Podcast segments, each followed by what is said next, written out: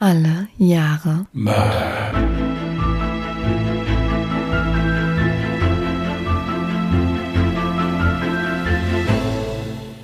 Herzlich willkommen bei Alle Jahre Mörder, der True Crime Podcast mit Christian, hallo. Und Jasmin. Hi. Was war das denn? das ist so ein versteckter Hilferuf. Was? Dass ich da, ja, dass ich das nach wie vor irgendwie immer noch komisch finde und äh, ich versuche das jetzt so zu, zu machen, dass es allen auf den Frack geht. Dass sie dann sagen, ich soll mir was anderes überlegen. Meiner Social Media Erfahrung aus wird das nicht funktionieren. Ja, aber ich will nichts unversucht lassen. In dem Sinne, schönen guten Tag. Ich denke auch nicht, dass unsere Zuschauer ein Problem damit haben werden. Oder? Jetzt hätte ich fast gesagt, schreibt es in die Kommentare, aber ist ja. Ach, äh, habe ich gerade Zuschauer gesagt? Ja. Ich bin so Twitch-infiziert. Ja, dann kann ich ja trotzdem sagen, schreibt es in die Kommentare. Es gibt auch keine Kommentare, ja. Es gibt auch keine Zuschauer. Also denkst du, dass du jetzt in der Position bist, um mich da zu berichten? Also ich, äh, ja. Maximal verpeilt heute. Gott sei Dank hat Jasmin auch einen Fall ausgewählt, wo die Namen einfach auszusprechen sind, dass sie das wirklich in aller Ruhe da abarbeiten kann gleich. Ja. Ich habe so Panik jetzt gleich vor der Aufnahme, aber passt schon. Ich wollte übrigens mal die Gelegenheit nutzen, meine Mutti zu grüßen. Du guckst mich jetzt wahrscheinlich total dumm an. gell? Wieso denn? Die, die, die, die Mutti, die Mama kann man doch grüßen, wieso denn nicht? Ja, ich wollte unbedingt mal meine Mutti grüßen. Ich, ich bin auch gespannt, wann sie das hört und wann sie dann mal eine Antwort gibt, weil meine Mutti hört den Podcast ganz fleißig. Soll ich jetzt auch deine Mutti grüßen? Meinst du, oder meinst du, das ist zum Beispiel Ja, nicht? Das kannst du gerne also, machen. Gut, also ich grüße in aller Form Jas, Jasmins Mutti. Unbekannterweise. Ja. da freut sie sich bestimmt. Ja, ansonsten wollte ich auch gerne nochmal den Hinweis geben. Ich kann mir gut vorstellen, dass jetzt auch bei der Aufnahme mit Sicherheit mal wieder so der, das ein oder andere Outtake bei rauskommen wird. Und wenn ihr euch auch mal für so einen Content interessiert, dann folgt uns auch gerne mal auf Instagram. Da versuche ich immer mal so ein paar Outtake-Mitschnitte in unserer Story zu veröffentlichen. Und falls ihr euch jetzt fragt, wie heißen wir denn auf Instagram, dort findet ihr uns unter alle Jahre Mörder mit OE geschrieben. Werbung Ende. Ich frage mich gerade, wer ist denn dieser Content? Das weiß ich auch nicht. Ja, das ist, äh, weißt du, immer aber Hauptsache mal mit Fremdwörtern um sich werfen, ja? Habe ich gerade Content gesagt? Nein, nein. äh, aber guckt mal rein, Jasmin macht sich da wirklich immer viel Arbeit mit diesen Outtakes. Das passiert ja auch alles absichtlich, dass wir Outtakes haben. Also wir haben grundsätzlich keine Versprecher hier drin und auch äh, ansonsten geht das hier Bier ernst zu. Also insofern, das ist wirklich geplant dann. Also sind geplante Outtakes im Prinzip. Meinst du, das hat mir wenigstens einer abgenommen? Einer nur. Nein, Nicht? Gut. ich hoffe nicht. War aber trotzdem gut erzählt, oder? Na, ist egal. Ähm, Absolut. möchtest du mal starten, Frau Kollegin? Ich würde gerne starten, ja. Dann starte mal. Mhm. Ich erzähle euch heute von einem japanischen Serienmörder Tsutomu Miyazaki aus dem Jahre 1988, der in Saitama sein Unwesen trieb. Dazu zunächst wieder eine Triggerwarnung. In meinem heutigen Fall geht es um Mord, sexuellen Missbrauch und teilweise kannibalistische Handlungen an Kindern. Außerdem noch ein kleiner Hinweis. Ich hoffe, ihr habt Nachsicht mit mir, denn ich werde die japanischen Namen und Orte mit sehr hoher Wahrscheinlichkeit absolut falsch aussprechen und wahrscheinlich sehr deutsch aussprechen. Einige Namen habe ich auch einfach weggelassen, wenn es für den Fall nicht relevant war, um diesen auch folgen zu können.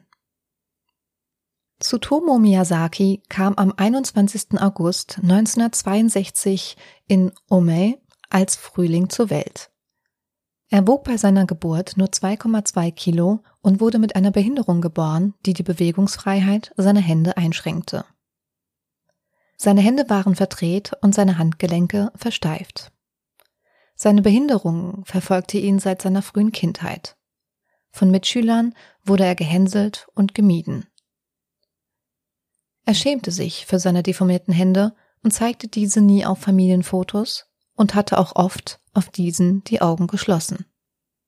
Freunde hatte er keine und er galt als ein ruhiges und einsames Kind. Er sperrte sich immer mehr in seine eigene isolierte Welt ein und begann bis tief in die Nacht wach zu bleiben, um Comics zu lesen. Allerdings war er ein kluges Kind. er lernte hart und war der erste Schüler seiner Mittelschule, der in der Maidai Nakano Oberschule aufgenommen wurde, die einen direkten Anschluss an die angesehene Meiji Universität hat. Eigentlich war es sein Traum, Englisch zu studieren und Lehrer zu werden. Jedoch vernachlässigte er im letzten Jahr sein Studium und las lieber Mangas bis spät in die Nacht und beschäftigte sich mit seinen selbst gezeichneten Comics. Die Schuld für seine schlechten Noten schob er allerdings auf seine Behinderung. Tsutomo entschied sich stattdessen für eine Ausbildung zum Fototechniker und arbeitete nach seinem Abschluss im Frühjahr 1983 in einer Druckerei, die einem Bekannten seines Vaters gehörte. Seine Eltern hatten nie viel Zeit für ihn. Beide waren berufstätig und sein Vater, der eine große lokale Zeitung besaß, galt als Workaholic. Seine Mutter versuchte dies mit Geschenken zu kompensieren. Unter anderem schenkte sie ihm eine Nissan Langley Limousine, das Auto, das er übrigens bei seinen späteren Morden auch verwendete. Sogar seine drei Schwestern fanden ihn abstoßend. Der einzige, der wirklich Interesse an Tsutomu hatte, war sein Großvater. Zu ihm hatte er generell die einzige herzliche Beziehung, die er zu Erwachsenen hatte. Als dieser starb, hat er nicht nur die Bindung an die Gesellschaft verloren, sondern sich auch von seiner Familie immer mehr entfremdet. Es kam sogar so weit, dass er den Kopf seiner jüngsten Schwester gegen die Badewanne schlug, nachdem diese ihn anschrie, als er ins Bad reinplatzte und sie anstarrte. Auch seine Mutter gegenüber explodierte er und schlug sie, als sie ihm vorschlug, mehr Zeit bei der Arbeit zu verbringen statt seinen Videos so viel Zeit zu widmen. Sein Vater hatte es längst aufgegeben, mit ihm klarzukommen. Später sagt Tsutomu aus, dass er einige der eingeäscherten Knochen seines Großvaters gegessen habe. Er wollte seinen Großvater wiedergeboren haben und glaubte, dass die Reinkarnation nicht vollständig sein würde, wenn der Körper seines Großvaters übrig bleiben würde. Über seine Eltern sagte er aus, dass diese ihn bloß weggejagt hätten, wenn er mit ihnen über seine Probleme gesprochen hätte. Und dass er schon einige Male über Selbstmord nachgedacht hatte. Drei Monate nachdem sein Großvater starb, begannen die schrecklichen Morde. Sein erstes Opfer war das vierjährige Mädchen Marie K. aus Saitama. Tsutomo war zu diesem Zeitpunkt 26 Jahre alt. Am 22. August 1988 verlässt Marie um 15 Uhr das Haus, um ihre Freunde zum Spielen zu besuchen. Doch dort wird sie niemals ankommen. Auf dem Weg begegnet ihr Tsutomo, der sie fragt, ob sie nicht mal wohin gehen will, wo es cool ist. Marie nickt und steigt völlig ahnungslos in seine Nissan Langley Limousine. Auf einem schmalen Feldweg im Wald, in der Nähe des Kraftwerks Shintama, 50 Kilometer von ihrer Heimat entfernt, lässt er das Auto stehen und sie laufen nun 20 Minuten weiter ein beliebtes Wandergebiet entlang. Marie wird langsam müde, setzt sich hin und beginnt womöglich aus Angst zu schniefen. Tsutomo gerät daraufhin in Panik. Er hat Angst, das Mädchen könnte anfangen zu schreien. Doch wollte er sie auch nicht mehr zu ihren Eltern zurückfahren. Er erwürgt sie. Danach beginnt er sie ehrfürchtig auszuziehen und streichelt das Mädchen. Ihre Kleidungsstücke faltet er anschließend in aller Ruhe zusammen, um sie mitzunehmen, und legt die Leiche des Mädchens so hin, als würde sie schlafen. Um 18.23 Uhr, nachdem Marie nicht von ihrer Verabredung zum Spielen zurückgekehrt war, melden die Eltern ihre Tochter als vermisst. Es folgte eine riesige Suchaktion der Polizei. Polizeihunde werden eingesetzt und Maries Umfeld wird befragt. Doch leider ohne Erfolg. Streifenwagen fuhren mit Lautsprechern auf den Straßen und warnten die Eltern, ihre Kinder jederzeit im Blick zu behalten.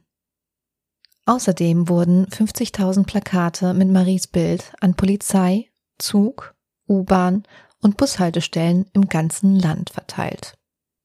Doch obwohl einige Zeugen Tsutomo gesehen haben und eine passende Beschreibung abgeben konnten, Ende der 30er Jahre, ungefähr 1,70 groß, rundes Gesicht, etwas dick mit lockigem Haar, blieb die Suche ohne Erfolg.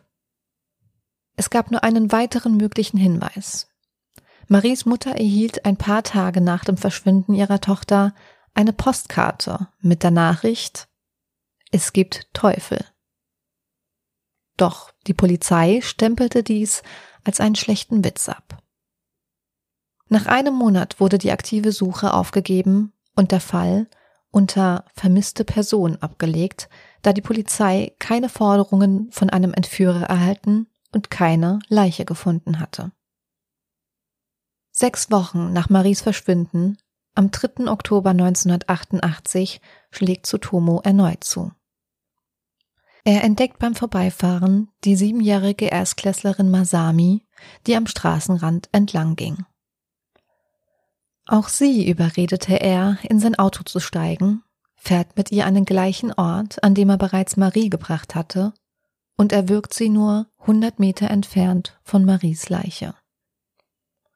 Diesmal beeilt er sich mit dem Ausziehen und missbraucht das tote Mädchen, bevor die Leichenstarre einsetzte. Als die Leiche des Mädchens jedoch zu zucken begann, rannte er erschrocken zu seinem Auto zurück und fuhr los. Nachdem Masami später in der Nacht als vermisst gemeldet wurde, begann die Polizei wieder mit einer riesigen Suchaktion, startete etliche Befragungen und hängte überall Plakate des vermissten Mädchens auf. Doch auch diesmal wurde der Fall als vermisste Person zu den Akten gelegt. Der einzige Hinweis, der blieb, war die Tatsache, dass die Mädchen gerade mal 13 Kilometer voneinander entfernt wohnten. Am 12. Dezember 1988 sollte sein dritter Mord folgen. Auch die vierjährige Erika N. lockte er in sein Auto und blieb mit ihr auf einem Parkplatz des Youth Nature Naguri stehen. Er befahl dem Mädchen, sich auf dem Rücksitz auszuziehen und machte anschließend Fotos von ihr. Doch als Erika beginnt zu weinen, erwürgt er sie. Anschließend wickelt er die Leiche in ein Laken und legt sie in seinen Kofferraum. Ihre Kleidung entsorgt er im Wald hinter dem Parkplatz und fuhr los. Jedoch kam er nicht weit. Eines seiner Vorderreifen blieb in einer Rinne am Straßenrand stecken, als er gedankenabwesend die Kurve zu eng nimmt.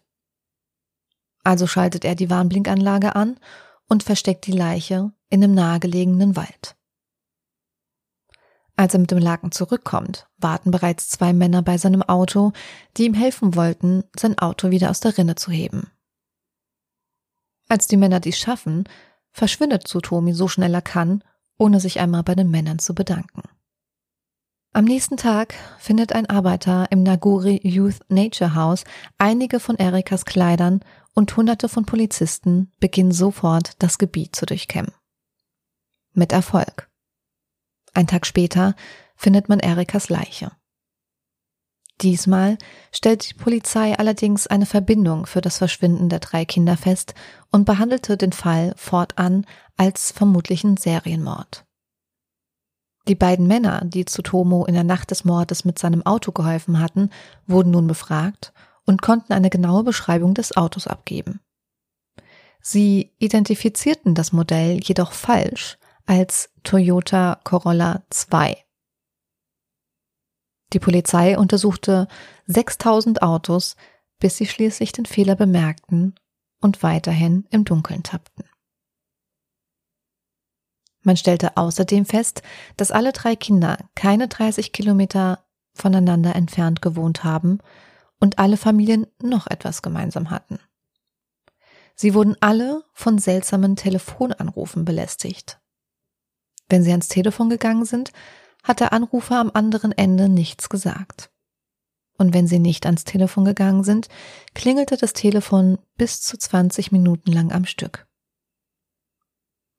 Zudem erhielt der Vater von Erika eine Woche nach dem Mord an seine Tochter ebenfalls eine Postkarte, wie zuvor die Eltern von Marie. Auf dieser standen die Worte Erika, Erkältung, Husten, Hals, Ruhe, Tod. Trotz sorgfältiger Ermittlungen gab es allerdings keinen weiteren Hinweis auf den Täter. Bis zum Morgen des 6. Februars 1989. An diesem Morgen fanden die Eltern von Marie eine Schachtel vor ihrer Tür und rufen sofort die Polizei. Neben Asche, Schmutz, Fragmenten verkohlter Knochen und zehn Milchzähnen enthielt die Schachtel auch Fotos von Shorts, Unterwäsche und Sandalen ihrer Tochter. Außerdem ein einzelnes Blatt Kopierpapier mit fünf Worten. Marie, Knochen, eingeäschert, untersuchen, beweisen. Tsutomi war vermutlich mehrmals zur Todesstelle zurückgekehrt und hatte die Überreste entfernt. Die Zähne, die in der Asche gefunden wurden, wurden sofort der Rechtsabteilung der Tokyo Dental University zur Untersuchung übergeben, wo Dr. Suzuki zu dem Schluss kam, dass diese wahrscheinlich nicht Marie gehörten. In einer Pressekonferenz der Polizei wurde dieser Befund bekannt gegeben. Allerdings stellte man kurze Zeit später fest, dass es sich bei diesem Befund um einen Fehler gehandelt hat. Die Zähne konnten doch Marie zugeordnet werden. Auch die forensische Untersuchung ergab, dass es sich bei den Knochenfragmenten tatsächlich um die Überreste des kleinen Mädchens handelte. Tsutomi, der die Nachrichten eifrig mitverfolgte, hörte nur das ursprüngliche Urteil, dass die Zähne nicht von Marie stammen sollten und schrieb einen weiteren Brief. Ich habe die Schachtel von Maries Überresten vor ihr Haus gestellt. Ich habe alles getan. Vom Beginn des Marie-Vorfalls bis zum Ende. Ich habe die Pressekonferenz der Polizei gesehen, bei der sie sagten, die Überreste seien nicht von Marie. Vor der Kamera sagte ihre Mutter, der Bericht gebe ihr neue Hoffnung, dass Marie doch noch am Leben sein könnte. Ich wusste damals, dass ich dieses Geständnis schreiben musste, damit Maries Mutter nicht weiter vergeblich hoffen würde. Ich sage noch einmal, die Überreste sind von Marie. Außerdem hatte die Polizei noch weitere Erkenntnisse. Die Fotos, die sich in der Schachtel befunden haben, wurden mit einer Mamiya 6x7 Kamera aufgenommen. Ich hoffe, ich lese das jetzt nicht komplett unsinnig vor, diese Bezeichnung. Also an alle, die sich jetzt mit der Thematik auskennen, sorry.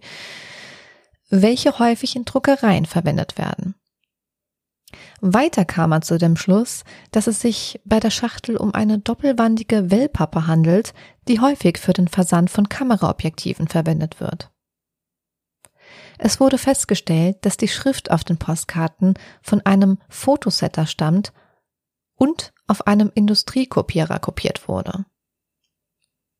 Da frage ich dich jetzt einfach mal, so, was deine Meinung wäre, was wohl die nächste logische Ermittlung hätte sein müssen. Also ich muss sagen, das war eben mir so in den Sinn gekommen, als die sich da mit dem Auto schon wieder vertan hatten. Also die haben ja auch paar schöne Male daneben gelegen schon. Ja, also mit den Zähnen, äh, mhm. dass da der Fehler passiert ist, dann mit dem Auto. Ja gut, normalerweise hätte man ja dann eigentlich in diesem Umfeld mal ermitteln müssen. Also sprich, man hätte gucken müssen, äh, was hast du jetzt eben oben gesagt, Druckereien, also Druckereien, Industrie, ob es da irgendwelche großen Zeitungsdruckereien oder sowas gibt, vielleicht die genau dieses Setup verwenden. Also das wäre jetzt so meine Idee gewesen und da vielleicht dann wieder gucken, ob es da irgendwelche auffälligen Menschen gibt. Richtig. Und genau das dachte ich mir ja auch. Es war ja bekannt, oder das habe ich ja eben am Anfang erzählt, dass er ja in der Druckerei arbeitete. Das Auto von ihm war ja auch bereits bekannt. Das heißt, man hatte ja schon so viel Information. Die Polizei weigert sich später zu kommentieren, ob sie eine Untersuchung der Druckereien in der Gegend eingeleitet hatte oder nicht. Ich bezweifle allerdings, dass das stattgefunden hat. Ich würde sagen, das werden sie ganz bestimmt gemacht haben dann, weil sie die Aussage verweigern. Ja. Genau, richtig. Ich bin der Meinung, sonst hätte man an der Stelle eventuell schon den Täter ermitteln können. Es lag ja auch eine Beschreibung, also von der ersten Tat, lagen ja auch schon von drei Zeugen, glaube ich, insgesamt eine Beschreibung von ihm vor. Man wusste, wie er aussieht. Auch bei dem zweiten Mord hatten ihm ja zwei Männer geholfen, das Auto aus dieser Rinne hochzuheben. die hätten ihn oder zumindest auch das Auto nochmal identifizieren können. Das heißt, man wusste, wie sieht das Auto aus und wie sieht der Täter aus. Und durch diese zwei belastenden Informationen hätte man echt auf den Täter kommen können. Ja, oder man hätte es zumindest eingrenzen können. Also sagen wir es mal ja. so, ich meine, äh, das hätte man auf jeden Fall schaffen können, aber ja, da, da sie es nicht kommentieren, wird man nicht wissen, was sie davon abgehalten hat, welche beinharte Erkenntnis. Ja. Dann mache ich jetzt einfach mal weiter. Nach dem Begräbnis von Marie erhielten die Eltern noch einmal einen Brief von Sotomo, in dem er ihnen ausführlich schildert, wie sich der Körper des Mädchens nach dem Tod durch die Verwesung verändert hatte. Ehe ich mich versah, war die Leiche des Kindes steif geworden. Ich wollte ihre Hände über ihre Brust kreuzen, aber sie rührten sich nicht. Ziemlich bald bekommt der Körper überall rote Flecken. Große rote Flecken. Wie die Flagge Japans. Oder als hätte man ihren ganzen Körper mit roten Abdrücken von japanischen Stempeln bedeckt. Nach einer Weile ist der Körper bedeckt mit Dehnungsstreifen. Erst war er so steif, aber später fühlte es sich an, als sei er mit Wasser gefüllt. Und es riecht. Wie es riecht. Wie nichts, was sie jemals in dieser ganzen weiten Welt gerochen haben. Doch auch mit diesem neuen Hinweis war es der Polizei nicht möglich, den Täter auswendig zu machen. Am 1. Juni 1989 beobachtete er Mädchen in der Nähe der Akishima-Grundschule beim Spielen und überredete eine von ihnen, ihr Höschen auszuziehen. Als er anfing, sie zu fotografieren, erwischen ihn einige Nachbarn und jagten ihn weg. Doch das hielt ihn nicht davon ab, am 5. Juni 1989 sein nächstes Opfer auszuwählen die fünfjährige Ayako, die in einem Park in Tokio alleine spielte. Er nahm beiläufig den Objektivdeckel von seiner Kamera ab, näherte sich Ayako und bat sie, für Bilder zu posieren. Er machte mehrere Aufnahmen, bis Ayako sich an ihn gewöhnt hatte. Dann überredete er sie, ein paar Aufnahmen im Auto mit ihr zu machen.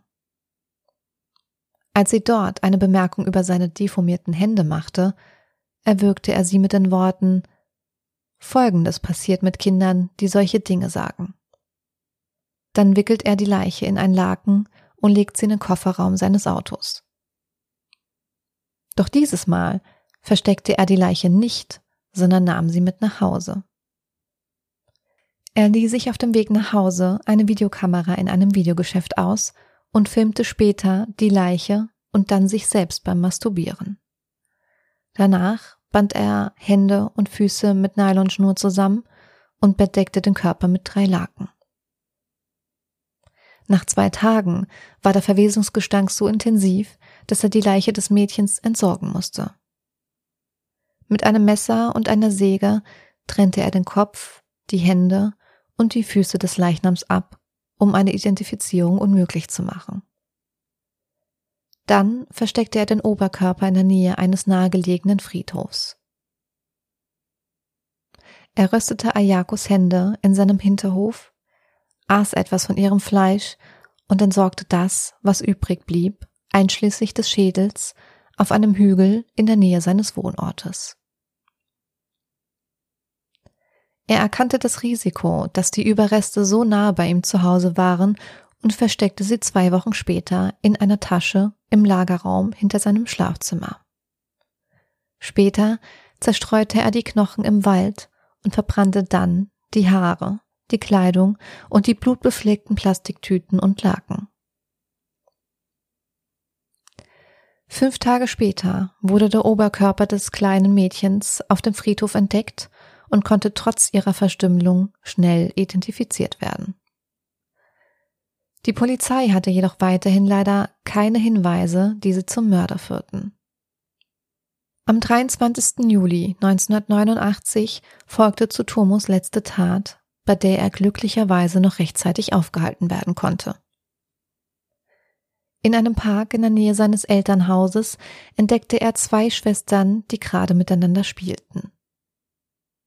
Dem älteren, neunjährigen Mädchen befiehlt er dort zu bleiben und reißt das jüngere Mädchen zu einem nahegelegenen Fluss, um dort von ihr intime Fotos zu machen. Doch die große Schwester hört nicht auf ihn und rennt nach Hause, um ihren Vater zu holen. Dem Vater gelingt es, Tsutomo zu überwältigen und schlägt ihn nieder. Doch Tsutomo gelangt dennoch zunächst die Flucht zu Fuß. Unglaublicherweise kehrt er wenig später zurück zu seinem Auto, wo er bereits von den gerufenen Polizisten erwartet und schließlich festgenommen wird. Die Polizei war sich sofort sicher, den Serienmörder gefunden zu haben. Die Presse bekam davon Wind und gelangte vor der Polizei zu Tsutomos Wohnung, wo sie ein Foto seines Zimmers schoss. Das Bild wurde praktisch in allen japanischen Medien verbreitet. In seiner Wohnung befanden sich rund 6000 Videobänder mit vorwiegend Gewalttrick und Horrorfilme, aber auch Bild- und Videomaterial der Opfer. Der Realtötungsfilm Guinea Pig, ich hoffe, ich habe es richtig ausgesprochen, beziehungsweise der zweite Teil aus der Guinea Pig Reihe, A Flower of Blood and Flesh, sollen Tsutomo letztendlich zu seinen Taten inspiriert haben. Zusätzlich wurde der Ruf der Öffentlichkeit nach Zensur oder Einstellung solcher Mangas laut. Erst 17 Tage später gestand Tsutomu zunächst nur den Mord an der fünfjährigen Ayoko. Die anderen Geständnisse folgten dann auch wenig später. Während der Verhöre wirkte er ruhig und gefasst und vermittelte den Eindruck, dass ihm seine Verhaftung gleichgültig sei. Jedoch schrieb er nach seiner Verhaftung auch einen wütenden Brief an seinen Vater, in dem er ihn für alles verantwortlich gemacht hat. Seiner Mutter gegenüber war er versöhnlicher und schrieb Zeilen wie Mutter, ich habe dir viel Herzschmerz verursacht und Vergiss nicht, das Öl in meinem Auto zu wechseln, sonst kannst du es nicht mehr fahren. Seine Eltern besuchten ihn einmal die Woche und füllten sein Vorrat an Comics auf. Allerdings litten diese sehr unter den Taten ihres Sohnes. Sie schlossen ihre lokale Zeitung, die Akiva Shimbun, und versteckten sich kurz nach der Veröffentlichung der Geständnisse ihres Sohnes. Die Mutter bedauerte immer wieder, dass sie den Gefühlen ihres Sohnes nicht mehr Aufmerksamkeit geschenkt hat. Sein Vater weigerte sich, für die Verteidigung seines Sohnes finanziell aufzukommen, da es nicht fair gegenüber der Opfer sei und beging nach dessen Verurteilung 1994 Suizid. Psychiater attestierten zu Tomo Schizophrenie und eine multiple Persönlichkeitsstörung. Und er wurde in der ersten Verurteilung zunächst lebenslang in eine psychiatrische Anstalt eingewiesen. Bei der Gerichtsverhandlung konnte oder wollte Tsutomo sich an sein Geständnis nicht mehr erinnern. Die Verteidigung zu Thomus berief sich auf geistige Unzurechnungsfähigkeit. Er selbst betonte immer wieder, dass die Taten von seinem alten Ego, einem Rattenmann, vorgenommen wurden und zeichnete diesen auch für das Gericht. Das Interessante an diesem Fall war, dass gleich eine ganze Gruppe von Psychiatern für diesen Fall herangezogen wurden. Normalerweise ist das ja eigentlich so, dass es dann einen Psychiater gibt, der eben den Täter einstuft. Und in diesem Fall war es so, dass gleich eine ganze Gruppe hier rangezogen werden musste. Ja, da ist dann wieder das Prinzip, viele Köche verderben den Brei. Ja, so. Ich denke, gerade so bei Psychiatrie gehen die Meinungen auch gerne mal auseinander. Die also, Meinungen ja. gingen naja, was heißt, die gingen tatsächlich gar nicht so heftig auseinander. Ich hatte dazu jetzt natürlich viel gelesen, habe das jetzt aber auch nicht hier alles äh, niedergeschrieben. Tatsächlich war jetzt keiner der Meinung, dass er unzurechnungsfähig war. 1997 kamen die Psychiater nach Beantragung eines zweiten Gutachtens zu dem Ergebnis, Tsutomo leide zwar an Schizophrenie oder multiple Persönlichkeitsstörung, sei sich seiner Taten jedoch bewusst gewesen. Daraufhin wurde Tsutomo Miyazaki zum Tod durch Erhängen verurteilt.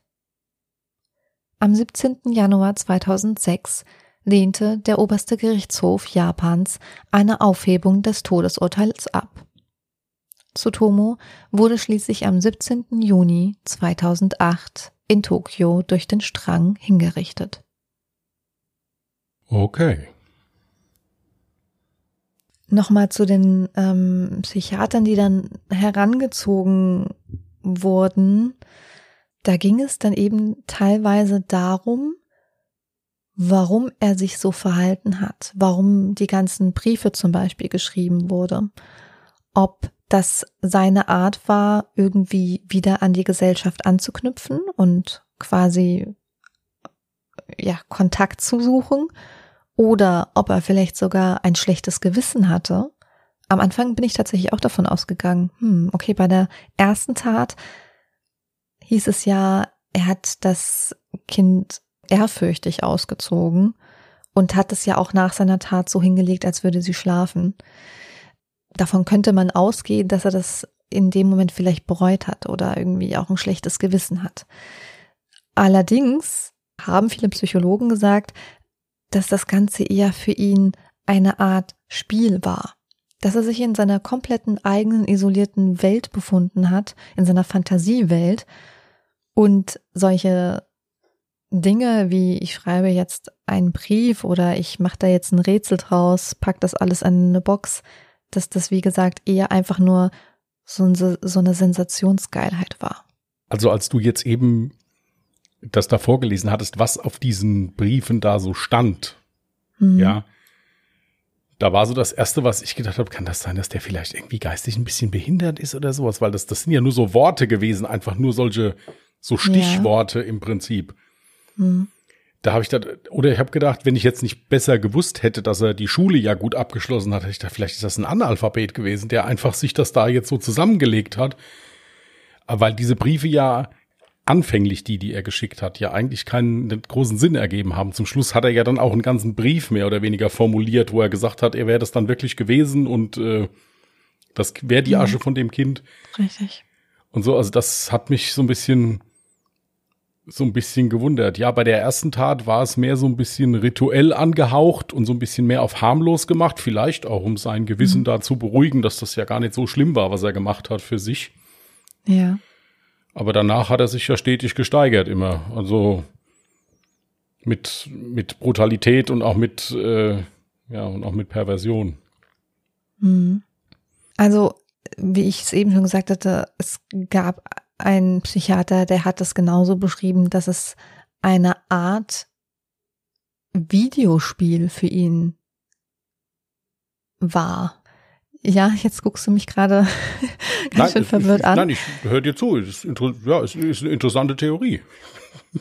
Das würde halt erklären, warum er eben diese einzelnen Worte auch aufgeschrieben hat es ist halt hinterher immer schwierig. Also ich stelle es mir zumindest sehr schwierig vor, sagen wir es mal so.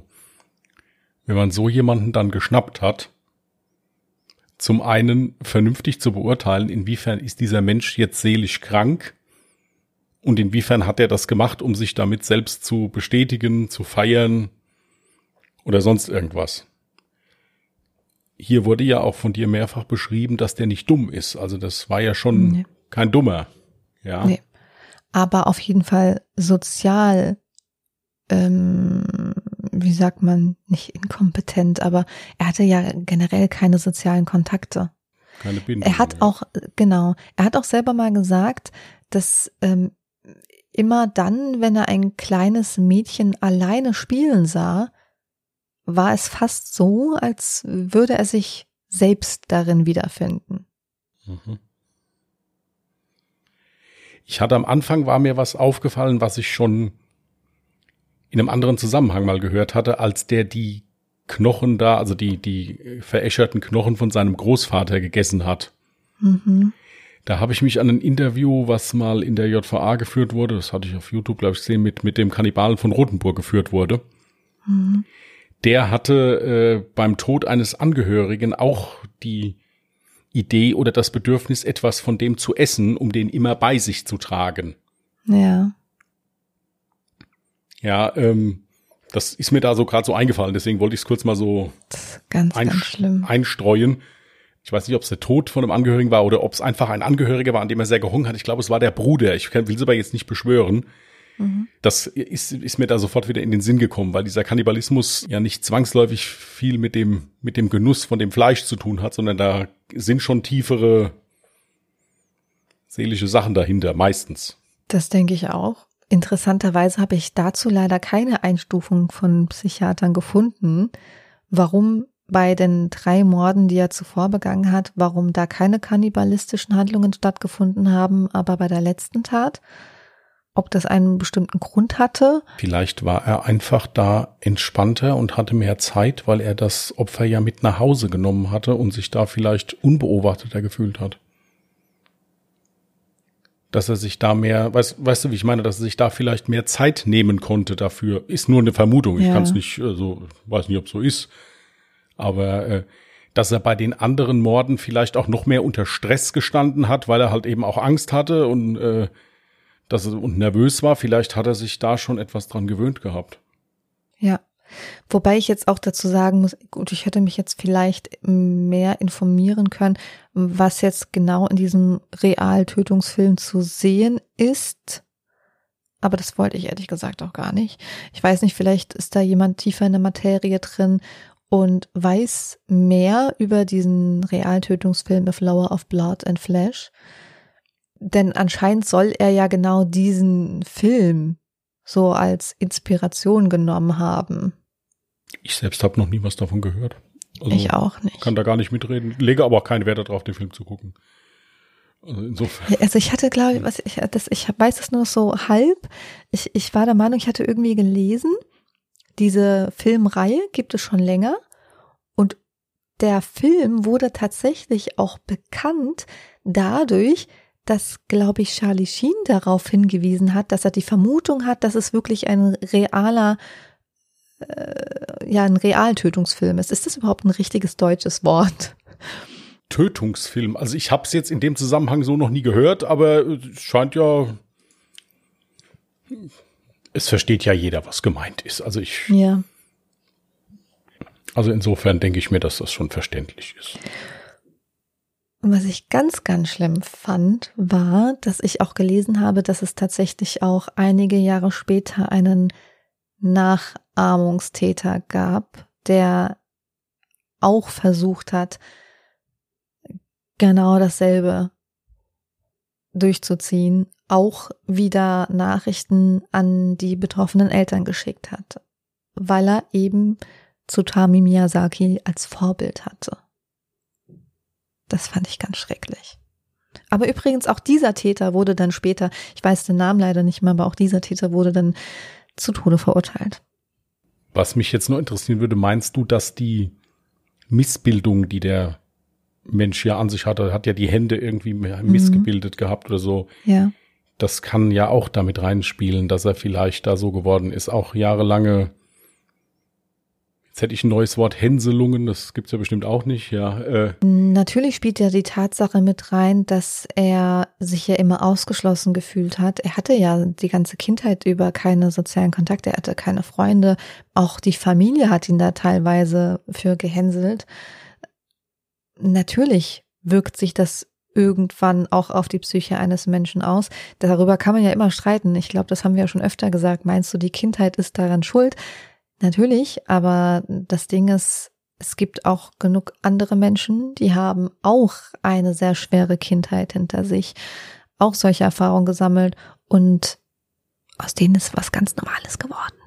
Nein, nein, das, äh, das absolut. Das sollte auch jetzt, sollte auch jetzt keine Entschuldigung dafür sein oder so. Ich hatte nee. nur, äh, es war, es ist halt nur auch immer wieder auffällig, gerade Leute mit, mit irgendwelchen Missbildungen, also so, die auch aufgrund ihres Aussehens oder ihrer, ihres Wesens mehr so am Rande der Gesellschaft mhm. leben oder von der Gesellschaft ein bisschen ausgegrenzt werden oder sowas, dass sowas halt meistens dann in diese, ja, in diese ganz perversen Morde reinführt. Also ja. nicht nur, dass die jetzt Mörder werden, sondern ja, da werden dann die Menschen verstümmelt und, und ja, sonst irgendwas mitgemacht. Das ist halt immer das, was, was mir so ein bisschen auffällig ist. Aber natürlich, es gibt auch genügend bestialische Mörder, die ein ganz normales gesellschaftliches Leben gelebt haben vorher. Also das äh, kann man nicht verallgemeinern natürlich. Ja, ja. es ist halt, war halt nur wieder auffällig hier jetzt gerade. Mhm. Was ich aber übrigens sagen muss, ist, dass ich der absoluten Überzeugung bin, dass niemals solche Videospiele, Comics oder vielleicht gar sogar ein Realtötungsfilm dafür sorgen können, dass ein Mensch so wird, wie er ist oder ihn tatsächlich zu solch einer Tat treiben. Ich glaube, da gehört schon einiges mehr dazu. Das wäre dasselbe, als würde ich jetzt sagen, die Tatsache, dass ich gerne True Crime Podcasts in meiner Freizeit höre, könnte ja bedeuten, dass ich vielleicht irgendwann die Lust entwickeln könnte, so etwas nachzuahmen. Und das ist meiner Meinung nach absoluter Unsinn, weil man ja immer den Unterschied zwischen richtig und falsch sehen kann. Also ich gebe dir recht, dass es dass es nicht, äh, dass es nicht die Welt mordfrei machen wird, wenn wir jetzt sämtliche Gewalt, äh, Filme, Spiele und Bücher verbieten. Mhm. Das nicht. Es kommt bei allem halt auch immer drauf an, wenn ich etwas konsumiere, was auch immer das ist. Es kommt immer für mich immer drauf an, auf welchen Geist trifft das. Ja. Ist das jemand, der sagen kann, okay, das ist jetzt ein Spiel hier, das hat nichts mit der Realität zu tun, ich kann nicht mit der Bratpfanne ins Haus meines Nachbarn einbrechen und kann den in guter alter PUBG-Manier damit mit einem Schlag totschlagen. Das darf ich nicht. Ist jetzt ganz, ganz Für überspitzt. die, die nicht wissen, was PUBG ist, PlayerUnknown's Battlegrounds, das ist ein Ego-Shooter-Spiel. Ja.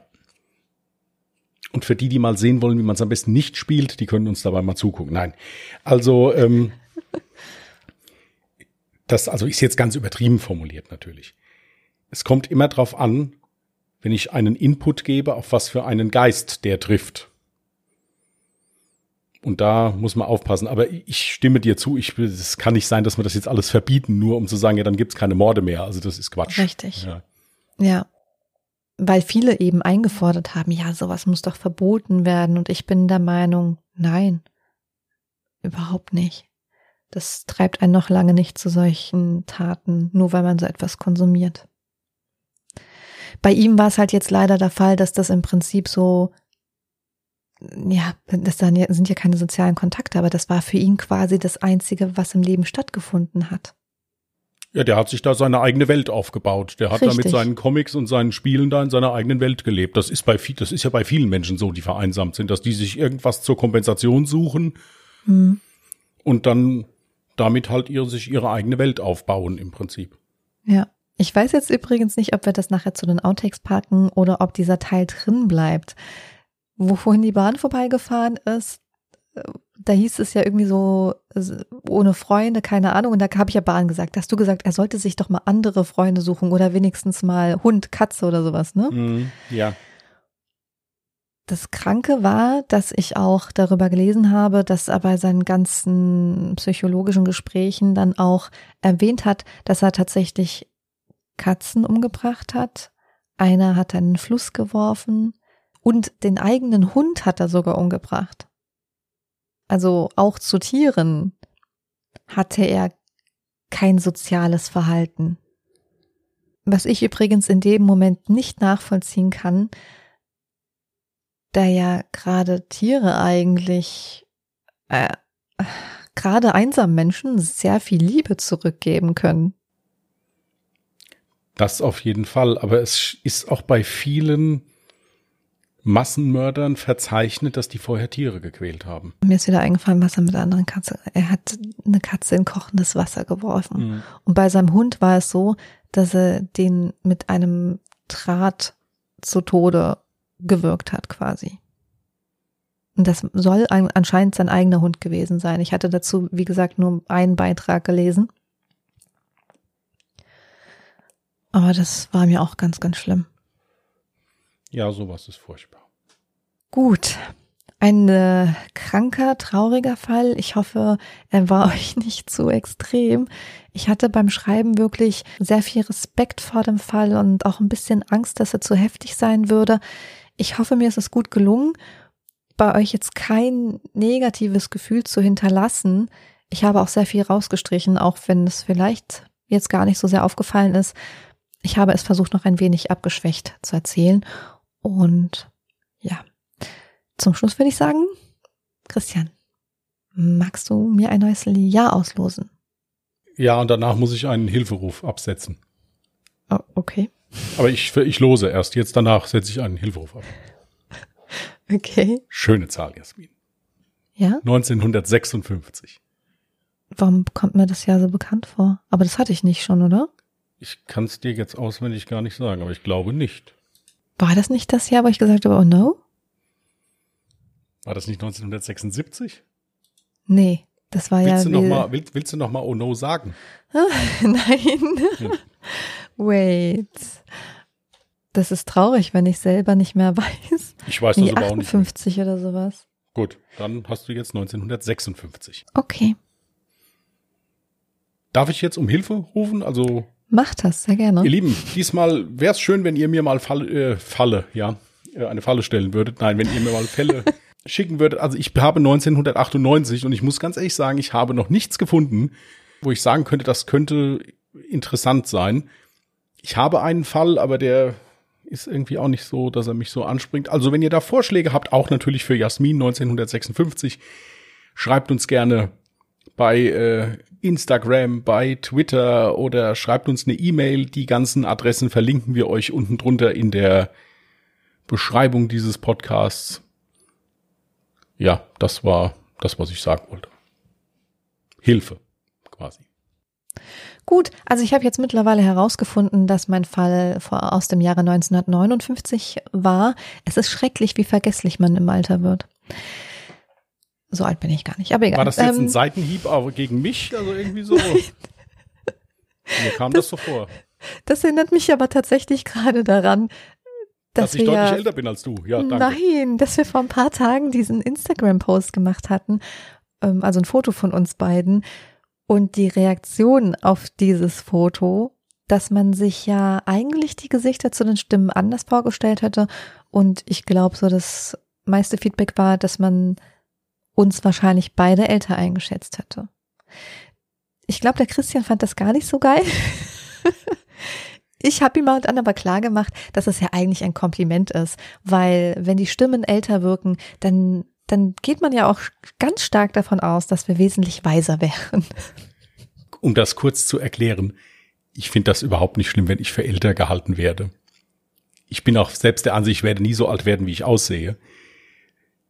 Es ist für mich ein absoluter Hochgenuss, fotografiert zu werden. Ich liebe das. Ja, also für, für all die, die das noch nicht wissen, also man kann mir keinen größeren Gefallen tun, als mich zu fotografieren. Nicht. Ja, also das ist, und Jasmin ist da etwas anders drauf. Jasmin findet das sehr schön, wenn wir Fotos da haben und so. Ich bin aber schon sehr weit gekommen dabei. Also ich bin da schon deutlich umgänglicher, als ich das vor einem Jahr war. Jetzt wäre eigentlich der Zeitpunkt, wo Jasmin mich dafür mal so 10 bis 15 Minuten sehr, loben könnte. Ich bin sehr stolz auf dich, ja. Ja gut, das hätte noch ein bisschen, also ein bisschen beherzter ausfallen können. Aber gut, naja, wir üben das, das noch mal. die Zeit zeigen, nicht? Also wir müssen ja auch regelmäßig mal Fotos für unsere Zuhörer machen, dass ich die uns nicht, nicht nur zuhören, sondern auch sehen können. Da ist das erste. Ich denke nicht, dass wir das müssen. Ja, aber äh, aber wir Jasmin sagt, wir müssen jetzt werde ich schon wieder so ganz so, so ganz kritisch angeguckt so hier, ich habe sie auf dem linken Monitor hier. Ja, sie hat schon wieder so die Augenbrauen hoch. Also ja, wir müssen Was? Fotos machen. War schon immer ja. mein Reden, dass der Instagram-Account viel mehr bespielt werden muss.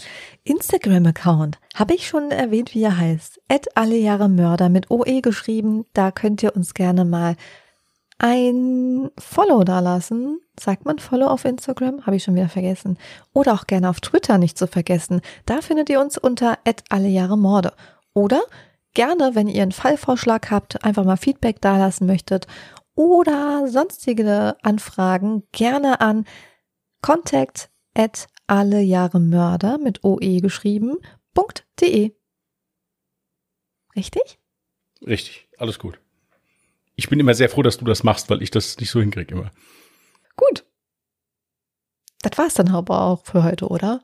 Wollen wir die Leute mal in die neue Woche schicken? Ich wollte sagen, ich denke, so können wir euch in die neue Woche entlassen. Genau. Dann danken wir fürs Zuhören. Passt gut auf euch auf. Bleibt vernünftig, vor allen Dingen bleibt gesund. Und äh, wir wünschen euch dann noch einen schönen dritten Advent. Und insofern bis nächste Woche. Da bin ich dann dran. Und wie gesagt, wenn ihr Lust habt, schickt uns Fallvorschläge. Sind wir sehr dankbar für, freuen wir uns drüber. In diesem Sinne, schönen Tag, schöne Woche. Bis dann. Tschüss. Macht's gut. Tschüss.